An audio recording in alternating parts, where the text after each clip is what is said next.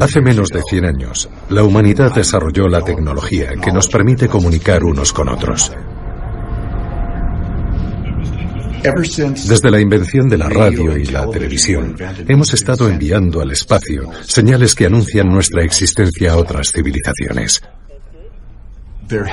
Ha habido momentos, momentos sumamente emotivos, en los que pudo parecer que hubiéramos detectado otras civilizaciones.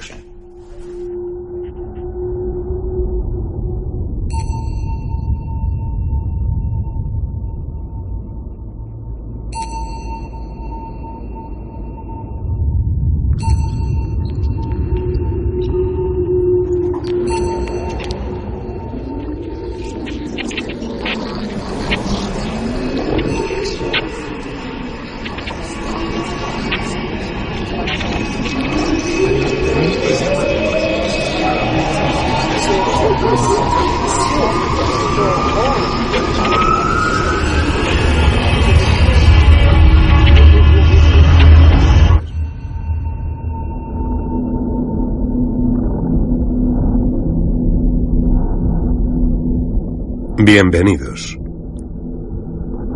Esta película recoge un acontecimiento que no se ha producido nunca, el primer encuentro del hombre con una forma de vida inteligente del espacio. Nadie ha observado nunca a un alienígena, y hasta donde sabemos, ningún alienígena nos ha observado a nosotros. Nunca ha aterrizado una nave alienígena en la Tierra. Pero los expertos e instituciones a los que veremos lidiar con este acontecimiento sin precedentes son reales. Nuestro escenario comienza con la llegada, bueno, vuestra llegada. Bienvenidos a nuestro planeta. Uniforme, noviembre, Zulu, Julieta, noviembre, Lima, Delta, Delta, Golf. Tengo mucha curiosidad por saber por qué habéis venido a la Tierra. Tengo curiosidad por saber qué clase de cosas os importan.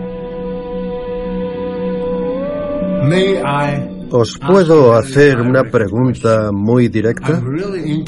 Me interesa de veras saber cómo pensáis. Lo siento, no quiero parecer cotilla, pero ¿cómo está construida vuestra mente? ¿De qué se compone?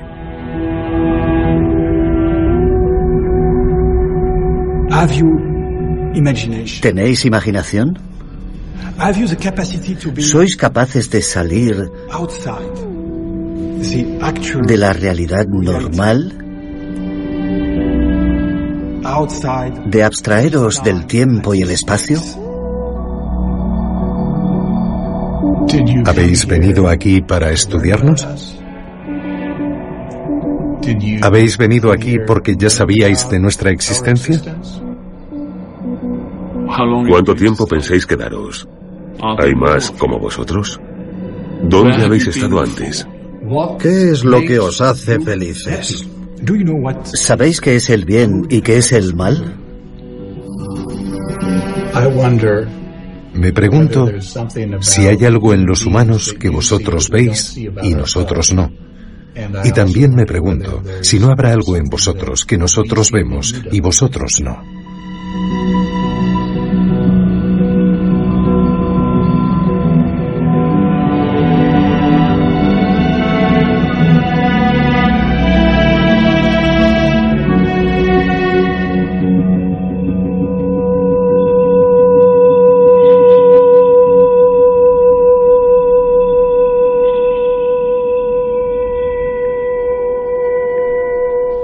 Desde que llegasteis hay alienígenas entre nosotros.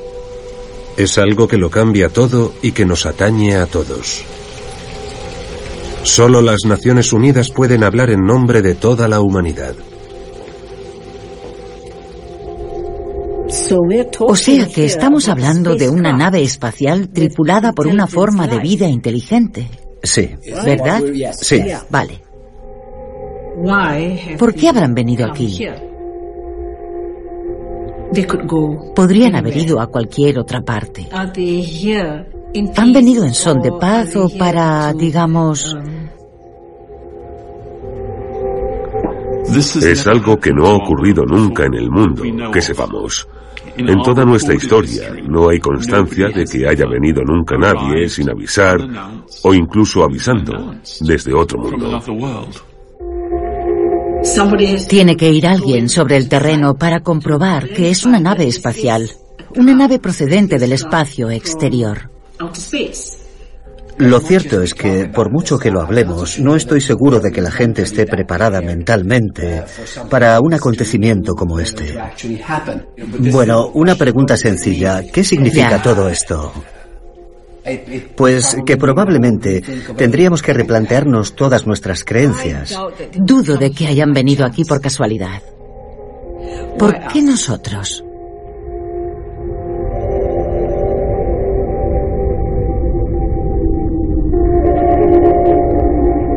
Nuestro mundo es nuevo para vosotros. Vuestra existencia es nueva para nosotros. Vamos a advertir inmediatamente a nuestras autoridades de vuestra presencia.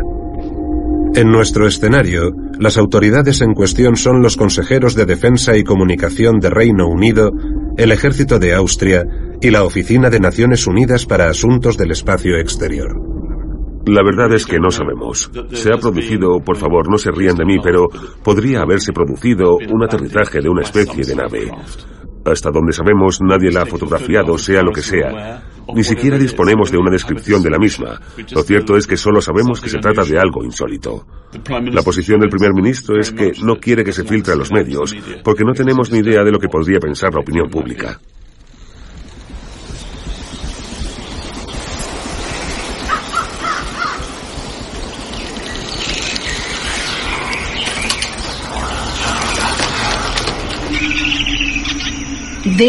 No querrían que se destapase nada hasta que hubiesen podido llevar a cabo una labor de inteligencia. ¿A qué tipo de civilización nos enfrentamos?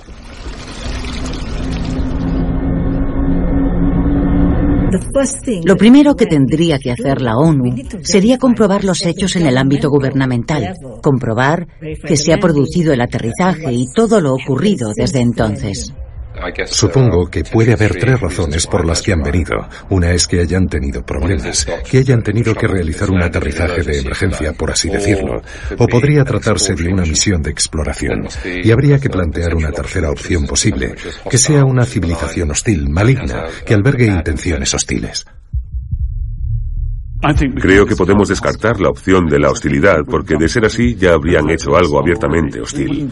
Ni siquiera tendrían que haber aterrizado si efectivamente fueran hostiles. Puede que la nave forme parte de un escuadrón de naves que están en una misión de exploración, es decir, que sientan curiosidad.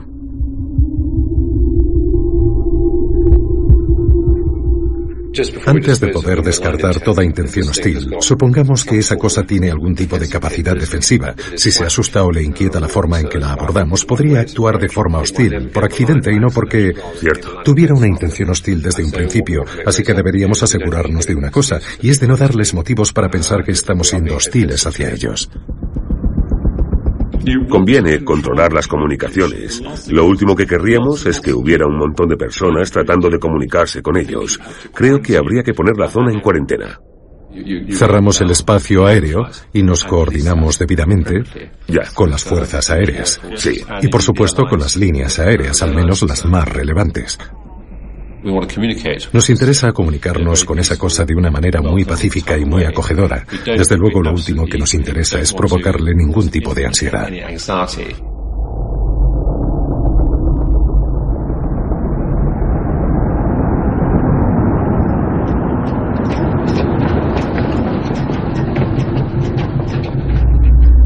Los humanos raras veces reconocemos nuestras propias limitaciones. Nos vemos como el centro del universo. ¿Cómo nos veis vosotros? Naturalmente, las preguntas de dónde venimos y por qué es así la Tierra están muy vinculadas con la pregunta ¿hay otras formas de vida en el universo? Somos la Oficina de Naciones Unidas para Asuntos del Espacio Exterior. Nos planteamos una serie de preguntas fundamentales. ¿Cómo queremos comportarnos? ¿Cómo nos comportamos? ¿Y cómo deberíamos comportarnos en caso de encontrarnos con una forma de vida completamente diferente? Son preguntas muy difíciles. No hay reglas ni protocolos. No hay nada programado. No se ha designado a nadie como portavoz de la humanidad.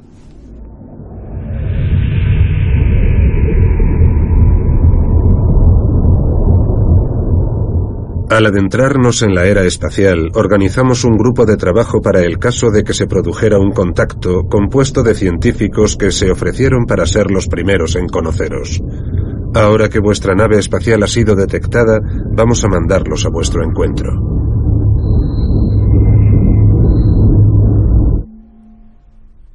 Hola y bienvenidos. Me llamo Cheryl Bishop y mi profesión, a lo que me dedico, es estudiar la forma en que interactúan los humanos. Me llamo John Rummel y trabajo para una organización llamada COSPAR, que defiende los valores de la protección biológica planetaria. Me llamo Doug Bakoch y soy el director de composición de mensajes interestelares en el Instituto SETI. Me llamo Chris McKay, soy astrobiólogo y trabajo para la NASA. Es un placer daros la bienvenida a este lugar. Me llamo Jacques Arnaud, soy teólogo y trabajo de asesor de ética para la Agencia Espacial Francesa. Me llamo Chris Wells. Trabajo en la Universidad Espacial Internacional de Estrasburgo, donde enseño ingeniería aeroespacial. Me he ofrecido voluntariamente para ser el primero en entrar en la nave espacial alienígena. Me estoy preparando para acercarme y posiblemente entrar en la nave alienígena. Para ello, tengo que ponerme un traje hermético para evitar todo peligro de contaminación biológica o química. Así que estoy preparando las diferentes piezas del equipo.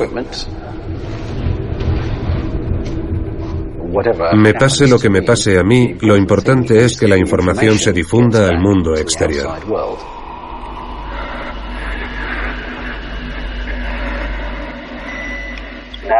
Estoy partiendo de la base de operaciones avanzada que ha sido instalada a un kilómetro del lugar del aterrizaje. Me detengo periódicamente cada 50 metros para comprobar que la comunicación con la base funciona y para tomar imágenes y registrar mediciones con diversos instrumentos. Esto es un poco abrumador psicológicamente. Tengo que concentrarme en lo que estoy haciendo. No debo pararme demasiado a pensar en algunas de las implicaciones de todo esto. Pero no puedo evitar preguntarme a qué me estoy enfrentando exactamente. No sé si podré comunicarme en mi idioma.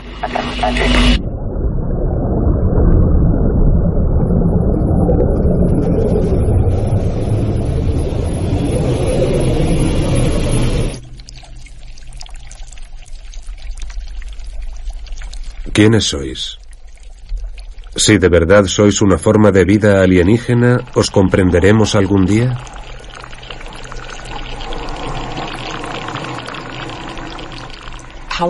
¿Cómo vamos a describírselo a la opinión pública para que entiendan que ha pasado algo que no sabemos qué es ni cómo llamarlo? Para mí la principal preocupación sería contarles lo suficiente pero no demasiado. Desde el momento en que nosotros mismos no sabemos lo que es, ¿cómo podemos confirmar que ha sucedido algo? Ya, pero tenemos que hacerlo porque habrá que tranquilizar a la población de algún modo. Claro. Creo que deberíamos decir algo así como, el gobierno confirma que se ha producido un fenómeno insólito. No ha habido que lamentar ninguna muerte. Es importante tranquilizar a la población. Y nadie corre un peligro inminente. ¿Pero realmente estamos capacitados? Bueno, no. ¿Cómo podemos saberlo? No estamos seguros. Creemos que nadie corre un peligro inminente y estamos tomando medidas para esclarecer la naturaleza exacta del fenómeno. Para recabar más información, hay que usar términos más sencillos. Ya. Yo aconsejaría un comunicado político, nada de militares, nada de uniformes. Y tendríamos que contar con una figura de prestigio un científico al que todo el mundo... Probablemente lo ideal sería contar con alguien como Sir David Attenborough, porque es alguien en quien confía todo el mundo, y sabe de naturaleza, sabe de todo, ha estado en todas partes. No se puede pedir que no cunda el pánico, porque es justo lo que ocurrirá. ¿Se les puede decir que permanezcan atentos a sus televisores y radios hasta que ampliemos la noticia? Permanezcan atentos, seguiremos informando. Vale.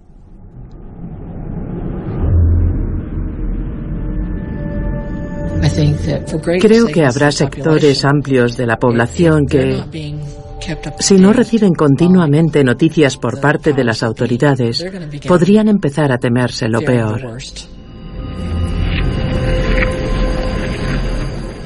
Creo que la posibilidad de que cunda el pánico es significativa.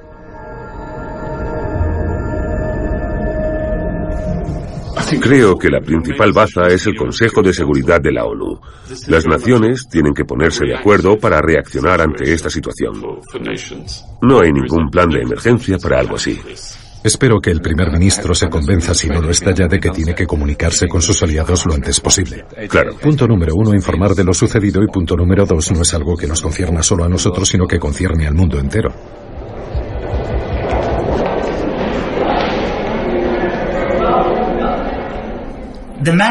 La cuestión de las civilizaciones extraterrestres solo ha sido abordada una vez en el marco de las Naciones Unidas. Y me gustaría leer lo siguiente. A la vista del tremendo impacto que tendría en nuestro planeta cualquier contacto con una civilización extraterrestre, ¿puede este comité seguir ignorando tal eventualidad?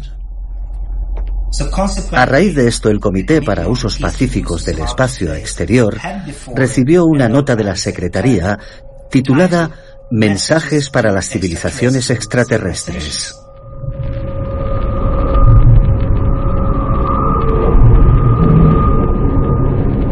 Decidimos mandaros un mensaje. No teníamos ni idea de si contactaríamos un día con vosotros, pero el mero hecho de intentarlo nos hizo sentirnos empoderados.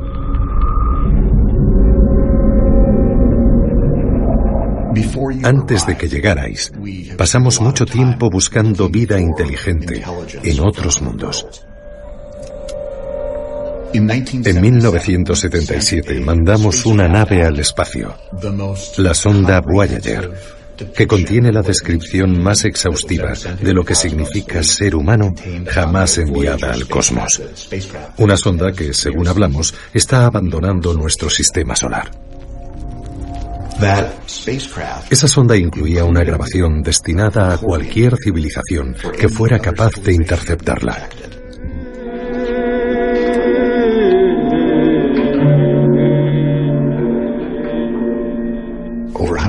Más de 100 imágenes del mundo entero, además de saludos en 55 idiomas. Era nuestra forma de decir, estamos creciendo como civilización. Tenemos una tecnología que nos permite dar nuestro primer paso más allá de nuestro planeta y de hecho más allá de nuestro sistema solar. Nos mueve un espíritu explorador y esperamos entrar en contacto con otras formas de vida.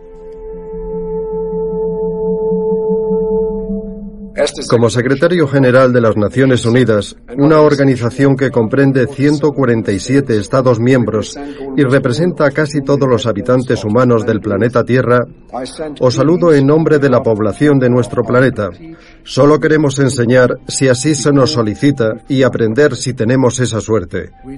Sabemos demasiado bien que nuestro planeta... Mientras estaban preparando el disco para la sonda Voyager, una de las preguntas más difíciles que tuvieron que plantearse fue, ¿hablamos de los aspectos de nosotros mismos de los que no estamos tan orgullosos? ¿De las cosas que preferiríamos no haber hecho? ¿Hablamos de las guerras? ¿De cuando los humanos se enfrentan unos a otros? ¿Hablamos de nuestra capacidad para destruir nuestra propia civilización? Esas fueron las imágenes que no llegaron a incluirse en el disco de la sonda Voyager. Y hay quien ha criticado la falta de honradez del mensaje.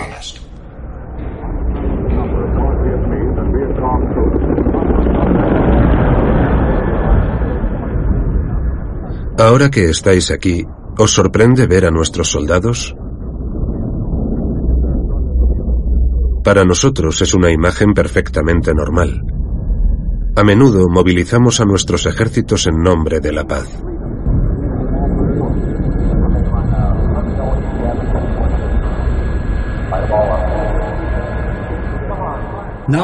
Ahora que habéis llegado, nos damos cuenta de que no disponemos de un marco legal que contemple el encuentro entre dos especies diferentes del universo. Soy un viejo abogado y llevo varias décadas tratando de investigar nuestra posible relación jurídica con las diferentes especies que quizá vivan en esta galaxia o a lo mejor en otra.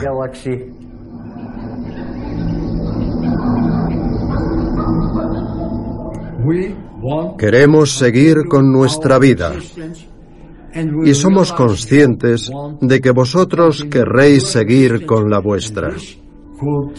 Y esto podría formularse dentro del marco de un acuerdo básico que llamamos metaderecho.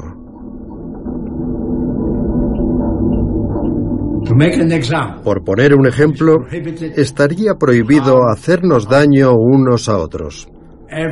Toda especie tendría derecho a disponer de su propio espacio vital. Y todo el mundo tendría derecho a defenderse en caso de verse atacado. Tengo una pregunta moral. Si una de nuestras especies necesitara ayuda, naturalmente esa ayuda supondría un coste para el que la aportase. Pero según la concepción humana, existe una obligación moral de ayudar a los demás en la medida de nuestras posibilidades. Y esperamos que vosotros también tengáis presente esa obligación moral.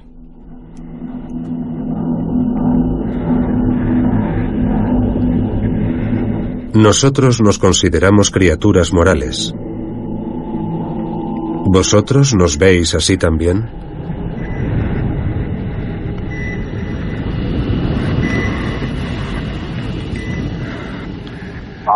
Ahora mismo me encuentro al pie de la nave.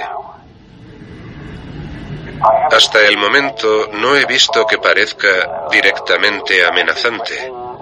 Lo que sí es, desde luego, es un poco intimidante.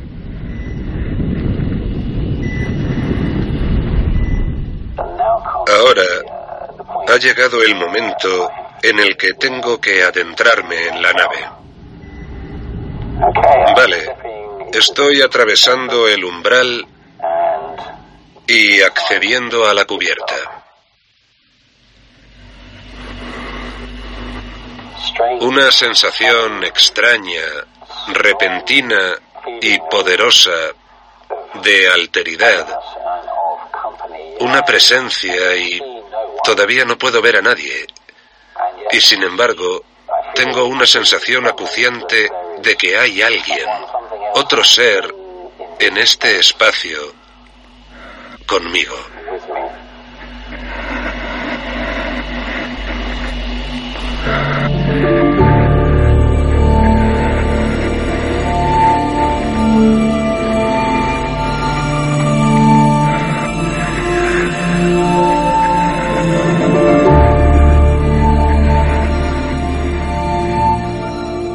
Esto es muy extraño.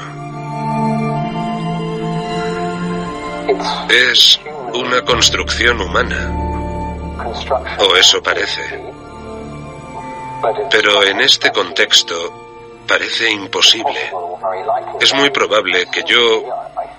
Me parece creo, en fin, sé que cabe la posibilidad de que lo que estoy viendo no sea real, que sea una especie de recreación de lo que sería un entorno familiar para mí.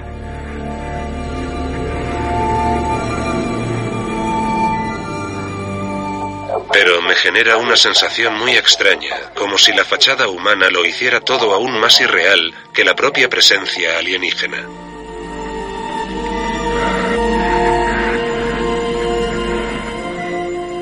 Es la primera vez que estoy empezando a dudar de lo que veo.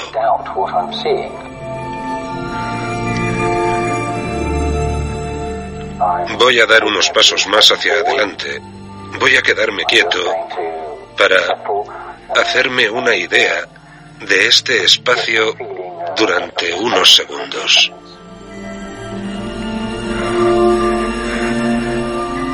He cerrado los ojos. Estoy escuchando mi respiración. Noto que tengo el pulso ligeramente acelerado. Tengo las manos ligeramente sudadas. Y sí, una vez más, tengo esa sensación de que o bien me están observando o puede haber alguien más o algo más aquí conmigo.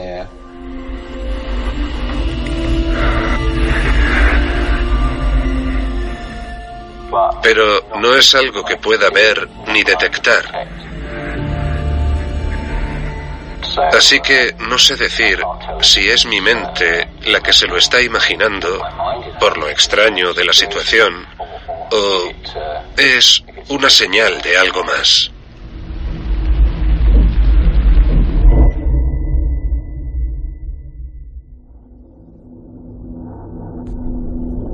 El pensamiento científico nos hace creer que somos capaces de comprenderlo todo.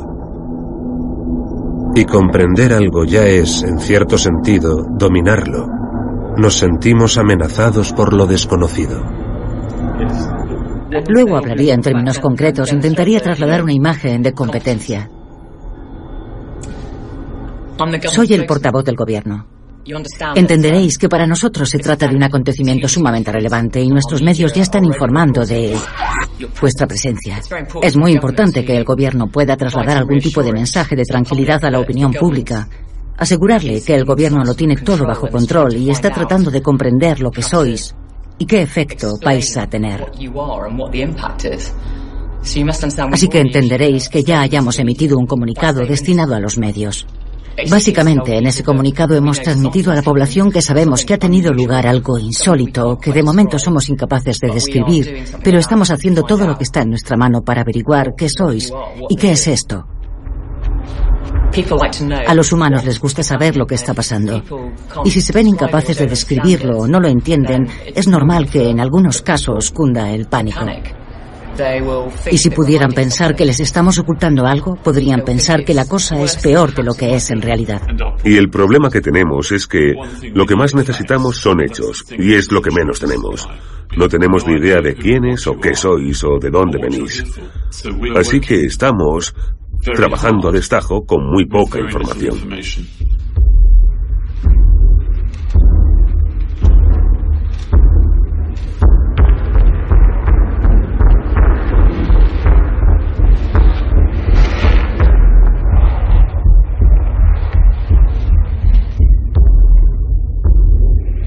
Queremos entender nuestro mundo para poder controlarlo, pero vuestra presencia ha desatado nuestro mayor miedo, el miedo a perder el control.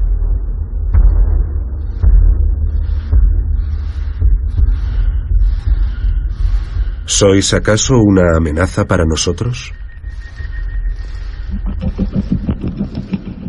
No sabemos en qué medida estamos emparentados, pero sí nos preocupa que los organismos terrestres puedan causaros un problema y que vosotros podáis ser portadores de cosas que puedan causarnos un problema a nosotros.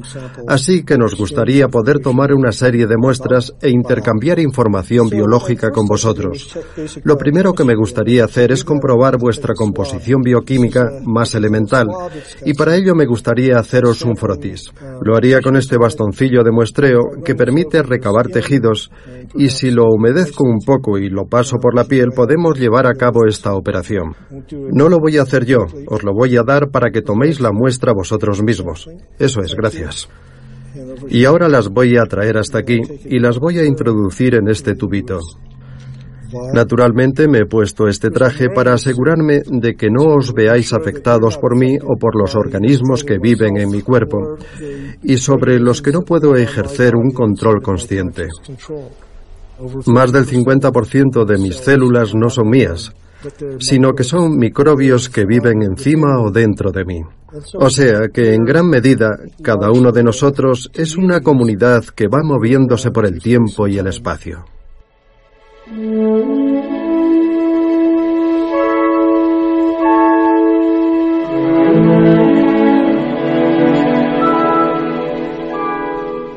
preguntáis si la vida es ciega y tiende exclusivamente a la supervivencia? La respuesta es sí. Nuestra experiencia de la vida sobre la Tierra es que la vida crece y se expande irracionalmente. Es lo que llamamos evolución.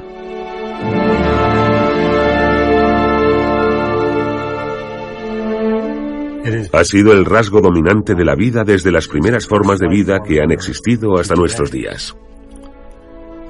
Sabemos que todas las formas de vida terrestres descienden de un ancestro común y universal. La evolución pasa por la muerte de unas generaciones y el nacimiento de otras. Esos son los materiales con los que trabaja la evolución. Así que podría decirse, imaginemos un mundo perfecto donde nunca nadie muere. Pues ese no sería un mundo perfecto. Sería un mundo en el que quizá no morirían los individuos, pero el fenómeno de la vida habría muerto.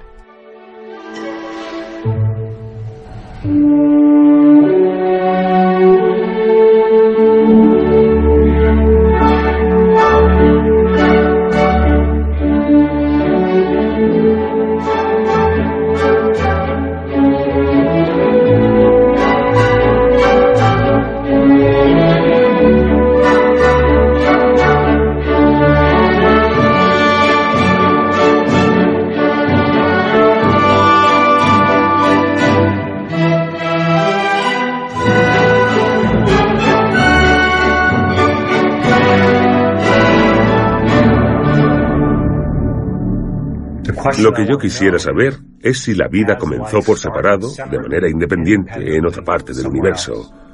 De ahí mi interés por lo que representáis. ¿Y si la vida que representáis constituyera un origen separado, independiente de la vida que represento yo? ¿Somos primos lejanos o somos formas de vida completamente independientes?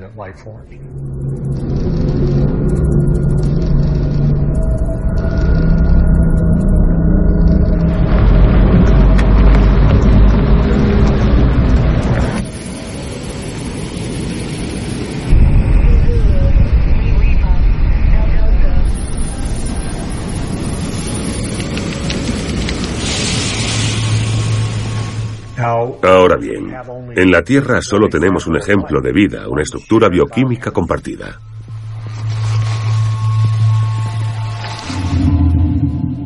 Intuyo que la explicación es que debió de librarse una especie de competición en el plano del génesis de la vida.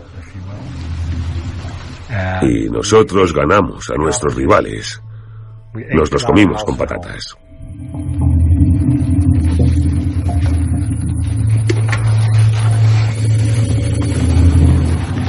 La razón por la que solo vemos una forma de vida sobre nuestro planeta es que una ecoesfera como la Tierra solo puede albergar un tipo de organismo, un tipo de forma de vida, y nuestro modelo ha desbancado a todos los demás, y los ha abocado a desaparecer, se han extinguido.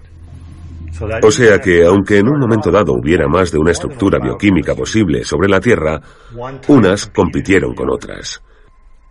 Y ello abre una perspectiva aterradora, y es que si vuestra forma de vida representa una composición bioquímica diferente y accidentalmente se propaga sobre la Tierra o si accidentalmente nosotros contaminásemos vuestra nave espacial sin que hubiera ninguna intención malévola por parte de ninguno de nosotros, nuestras formas de vida podrían entrar en competición. Y por esa razón abogaría por prohibir tajantemente toda interacción biológica entre vosotros y nosotros hasta que resolvamos esas cuestiones. O sea que el principio de precaución nos obliga a mantener las distancias. No es nada personal.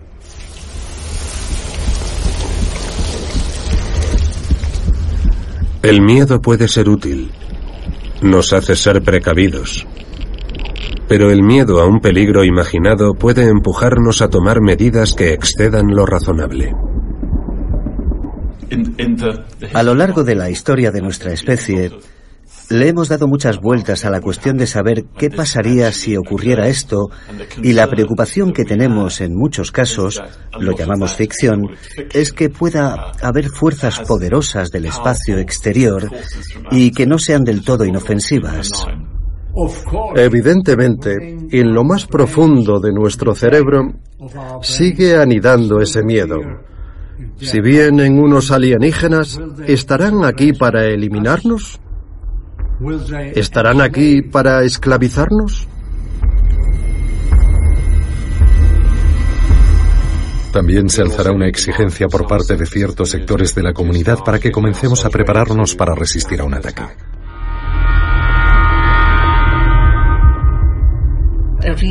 El motivo de una respuesta militar sería garantizar la seguridad, la protección de la población.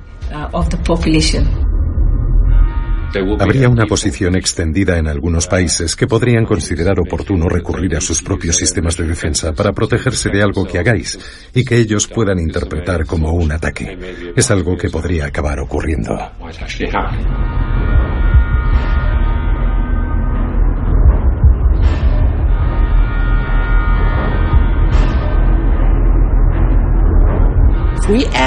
Si nos mostramos agresivos, podríamos propiciar que vosotros nos trataseis de la misma manera. O sea que se van a disparar los niveles de ansiedad en todo el mundo.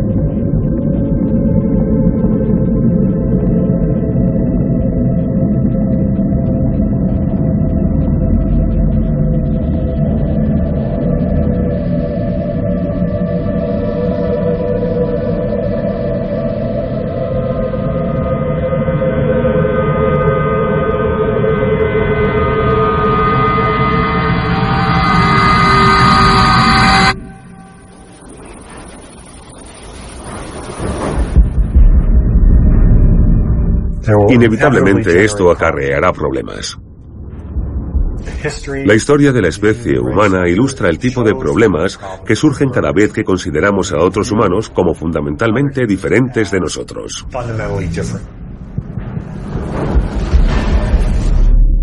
No somos ciegos, aunque eso no quiera decir necesariamente que siempre tomemos las decisiones acertadas. No somos ciegos, aunque eso no quiere decir que lo entendamos todo necesariamente. Cuando un perro mata a un bebé, no le imputamos una responsabilidad moral, porque no es consciente, mientras que un ser humano sí, y esa es la gran diferencia. Nosotros somos conscientes.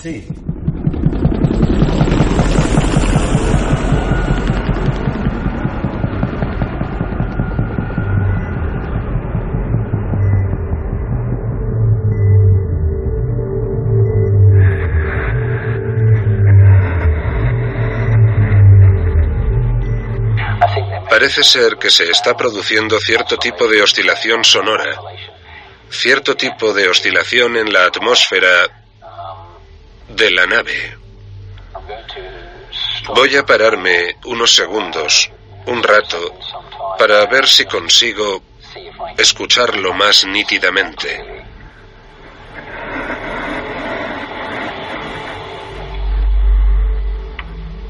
Sí, hay una especie de sonido en la estancia. La mayoría está a una frecuencia muy, muy baja. El interior de la cámara parece haber cambiado de algún modo. Da la sensación de ser algo muy antiguo.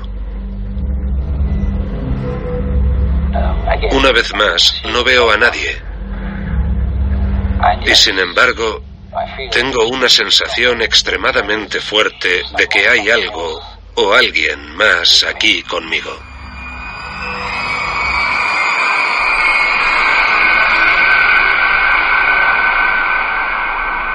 Cuando nos enfrentamos a lo desconocido, lo queremos llevar a un terreno conocido, queremos conquistarlo.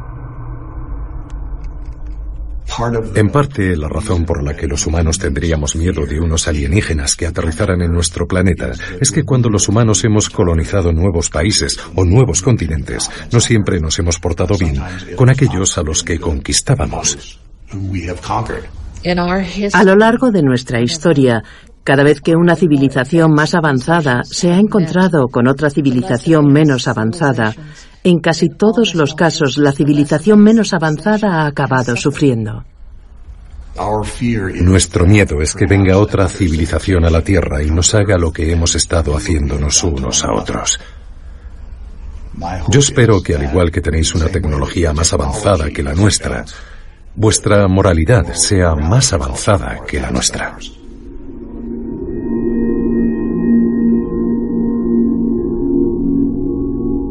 Podríamos decidir que sois demasiado extraños para nosotros o demasiado inferiores como para convivir con nosotros. Pero también podríamos decidir que sois lo que llamamos humanos.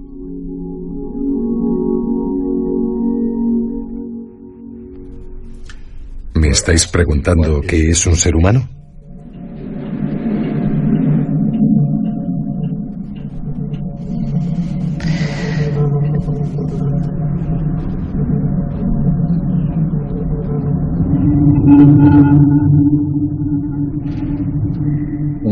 Se han formulado tantas respuestas diferentes a esa pregunta a lo largo de los milenios que uno no sabe bien por dónde empezar.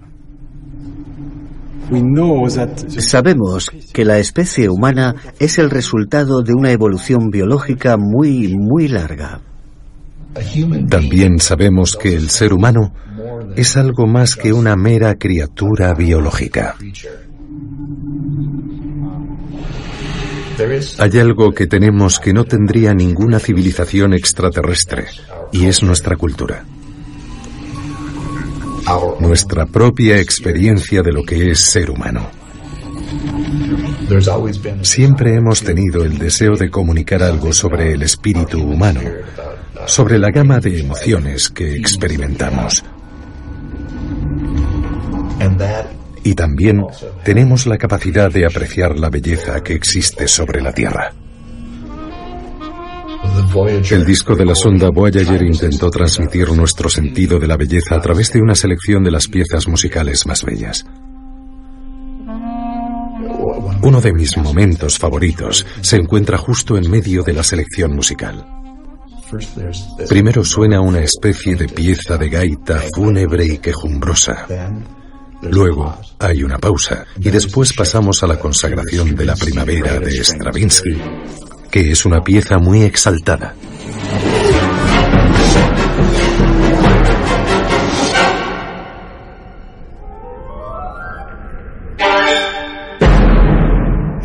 Y luego hay otra pausa. Y escuchamos una pieza muy ordenada muy comedida, muy contenida, muy controlada de Bach, del clave bien temperado.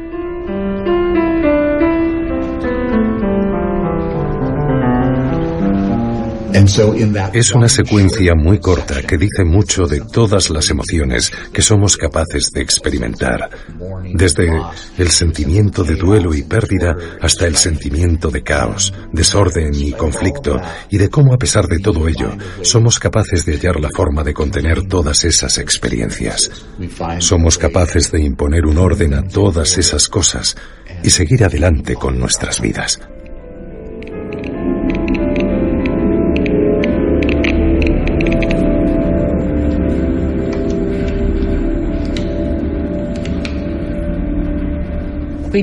Es cierto que nos consideramos como los mayores exponentes de la vida sobre la Tierra.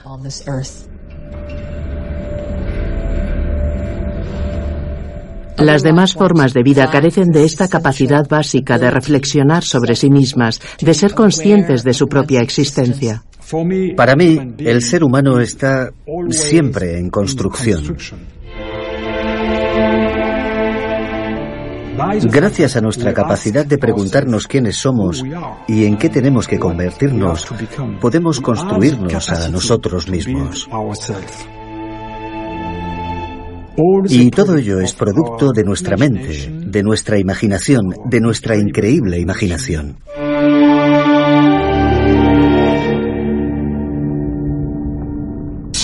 Así que, en gran medida, nos vemos a nosotros mismos en cuanto seres humanos, como seres separados de la naturaleza, como los organismos, las criaturas que han creado la cultura. Y sin embargo, irónicamente, esa misma cosa que usamos para definirnos a nosotros mismos, la cultura, la civilización, es una de las cosas menos estables que hay.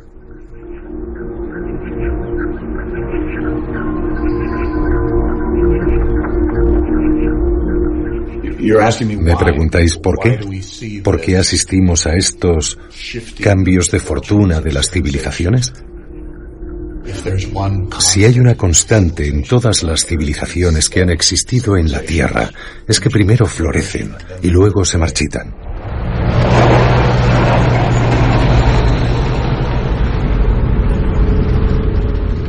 Hay mucha gente que cree que estamos al borde de la destrucción, que un día podríamos destruir la civilización con las herramientas de guerra que hemos inventado.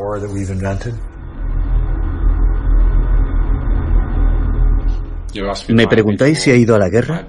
Me he visto implicado en situaciones de tipo bélico, sí.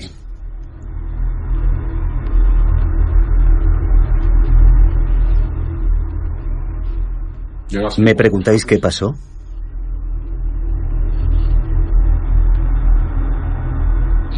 ¿Por qué queréis saber eso?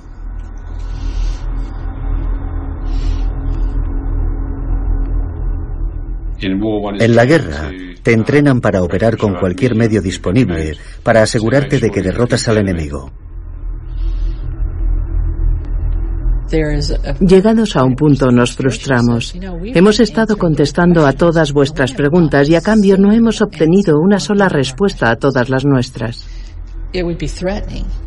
Podría parecer amenazante, porque, insisto, no me estáis dando nada a cambio. En ese sentido es más un interrogatorio.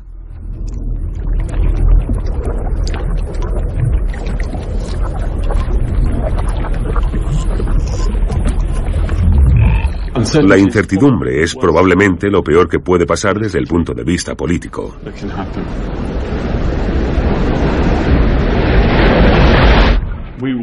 Vamos a necesitar que nos deis algún tipo de muestra de buena voluntad. Una señal de que sois inofensivos.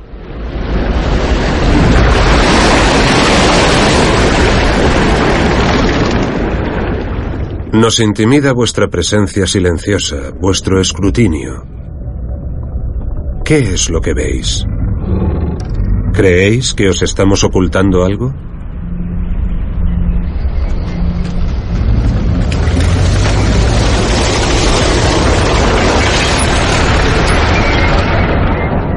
Nos va a costar mucho controlar a nuestras poblaciones si no obtenemos pronto una respuesta a nuestras preguntas. No sobrellevamos bien lo desconocido. Necesitamos comprender. Es nuestra forma de ser. Si no obtenemos respuestas, una nación podría decidir tomar la iniciativa y tratar de sonsacaros esas respuestas por la fuerza u obtener cualquier otra cosa que les pueda dar más poder.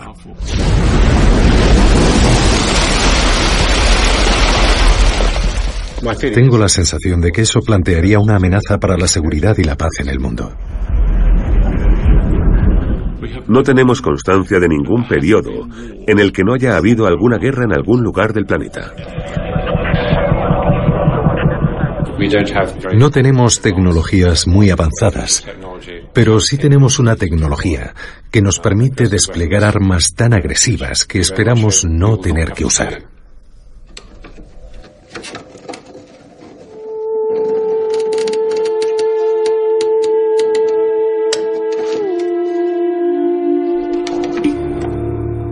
No solo tenemos armas termonucleares, sino que hay varios países del mundo que disponen de armamento químico y biológico, y de hecho ya ha sido usado.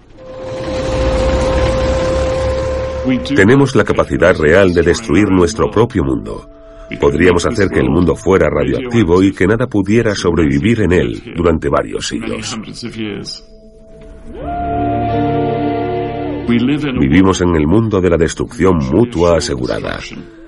Y creemos que eso es lo que nos mantiene a salvo.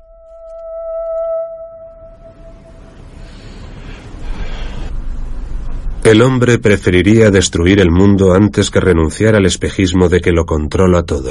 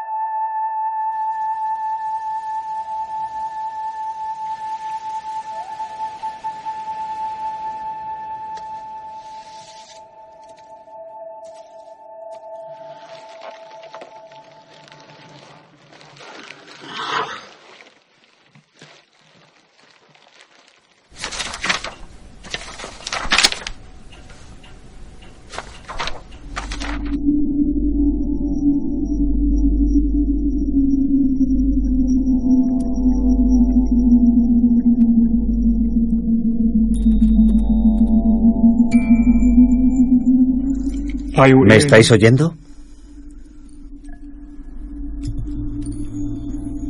¿Me estáis viendo?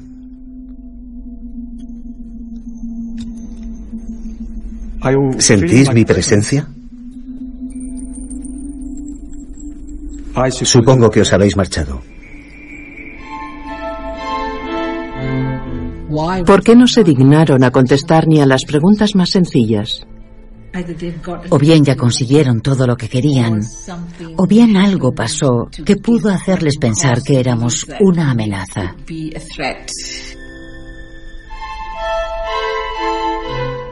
En este escenario en el que vuelven a subirse a su nave y se van, creo que toda nuestra especie sufriría una depresión colectiva.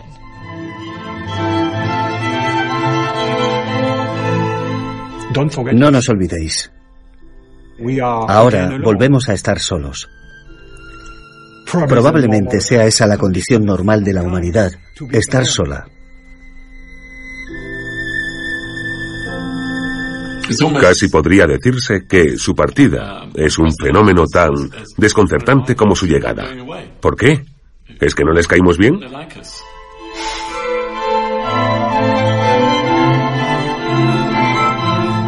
¿De dónde venían? ¿A dónde se han ido? Supongo que nunca tendremos respuesta a todas esas preguntas. Ya. Teóricamente existían. De acuerdo con las leyes de la probabilidad, tenían que existir, pero no es lo mismo que saber que no estás solo en el universo.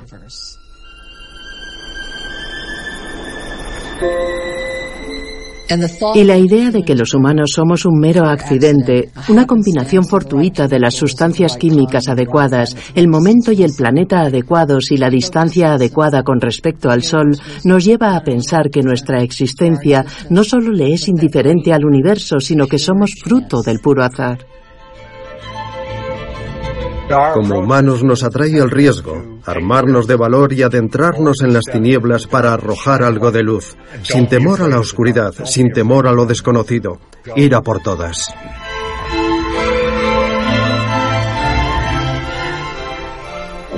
Lo revolucionario sería que alcanzáramos a entender de algún modo cuál fue su experiencia de nuestro mundo porque inevitablemente eso querría decir que podríamos expandir nuestra propia experiencia del mundo en un grado que no nos podemos imaginar. Es tan difícil concebir algo que nos es desconocido.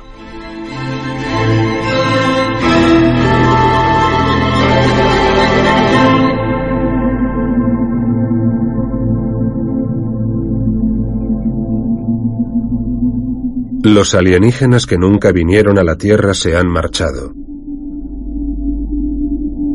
Que realmente estuvieran o no aquí es lo de menos. Desde el momento en que nos planteamos esa posibilidad, nuestra realidad se expande.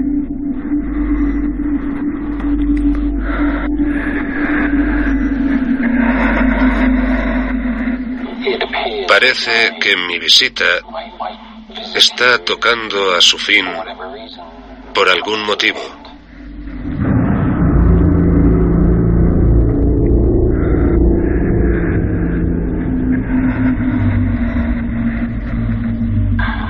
Debo decir que me siento un tanto reticente.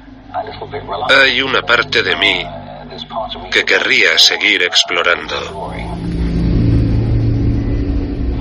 Este ha sido mi viaje hasta el momento. Y lo justo es que ahora comparta este viaje con el resto del mundo. Y sin embargo, no puedo evitar sentir una ligera decepción.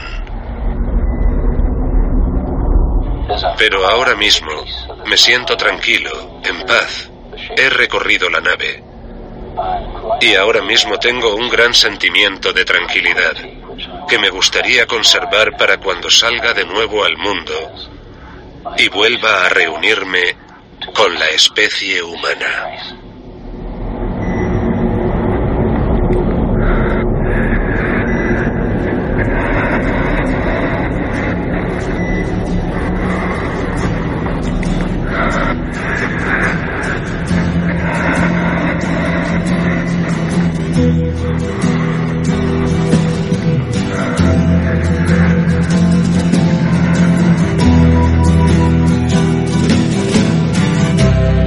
Ground control to Major Tom. Ground control to Major Tom. Take your protein pills and put your helmet on. Ground control to Major Tom countdown engines on.